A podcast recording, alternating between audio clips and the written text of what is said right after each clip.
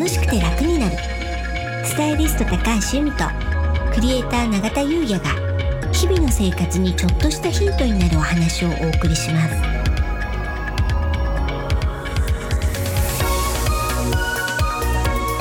こんにちはクリエイターの永田優也です。こんにちはスタイリストの高橋由美です。楽しくて楽になる。はい。本日のテーマはうん。呼吸法風水となります。はい。永田さん呼吸してます？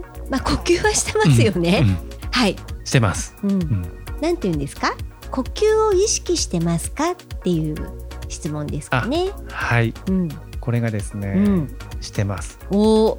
うん。うん。どういうことですか？僕最近あのニュートレはい。というあのトレーニングうん。始めてるんですけれども、はい。あのストレッチをうん。したり、うん。まあ、体を動かしたりして、うんえーまあ、体を整えていくうん。トレーニングなんですけど、うん。呼吸をねはい。非常に大事にしていて、うん。で呼吸を吐いた時体が緩んでるんですよね、うん。まあ、その呼吸に合わせて体を動かしていくみたいなすんごくいいんですよ。うん。本当に。どういう風にいいんですか？まず体の可動域ですね。うん。がまあトレーニング後とトレーニング前だと変わりますし、うん。でそれを継続していることによって、うん。体の動かし方がね変わってくるんですよ。えからすごく今ね歩くのがねうん。気持ちよかったりねしてます。うん。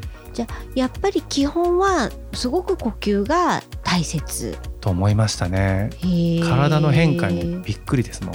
もちろんね今あの、うん。栄養も意識してうん。変えてるので、まあ、そういった効果もありますし、はい。ただまあこういう呼吸の効果もうん。あるんじゃないかなと思ってます、へえいいですね。あめちゃくちゃおすすめですニュートレ。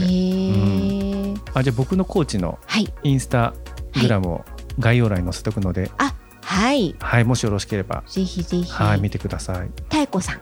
そうです。うん。はい。ぜひぜひ。私もインスタフォローしてあ、ね、素敵なインスタですもんうね。ん。そっか。じゃあ私もやってみようかな。いや、めちゃくちゃおすすめですよ。あそうですか。体が変わる。ええ体が喜ぶ。本当おすすめなので、ぜひぜうんひ。わかりましたゆみさんは？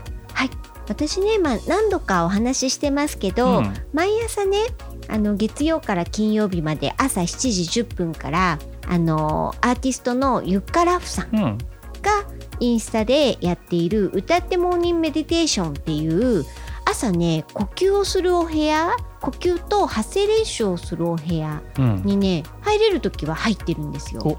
お、いいですね。うんうん。でここであの呼吸の大切さ、うん。うん、やっぱり心と体体がつながっていて呼吸をすることで整うってことを教えていただいてるので、これねやっぱり朝ね朝一でやるとねすっごくいいんですよね。いいですよね。そうなんですうん。本当にいいんです。それでねあの、まあ、もちろんそのゆっかさんのそのインスタライブもすごくいいんですけどその風水でもやっぱり呼吸っていうのはすっごく大切でね、うん。この体に溜まった悪い気を出してうん。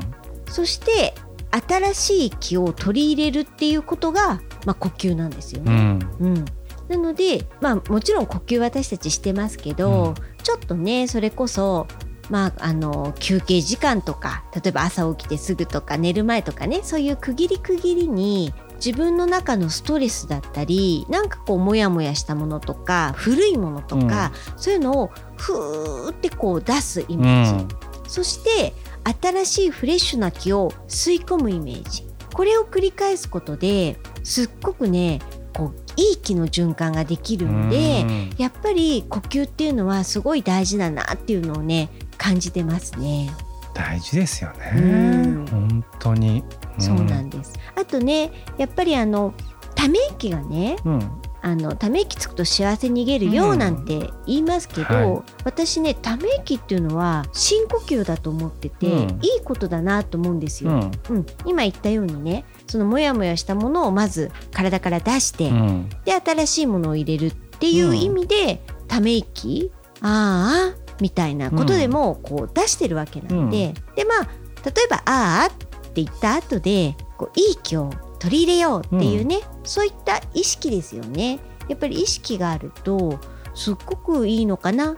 いいリフレッシュになるのかな？なんてね思いますね。思いますよね。うん本当体ってねよくできてますよね。うんため息一つについてもうね、んなんか悪いことなんてねうんないなんて言うとあれですけども、うんまあ一つ一つにねなんか意味があるんじゃないかななんて思いますね。うんいい話。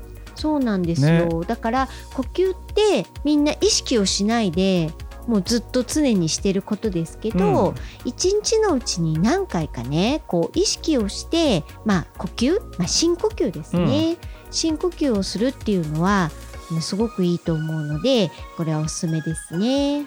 ありがとうございます。はい、それでは本日は以上となります。はい、本日もお聞きいただきありがとうございました。よろしければ登録をして引き続き聞いていただけたら嬉しいです。また、オンラインサロンの詳細を概要欄に貼ってありますので、ご興味ある方はこちらもお目通ししていただけたら嬉しいです。楽しくて楽になるスタイリスト高橋由美とクレーター永田由也がお送りしました。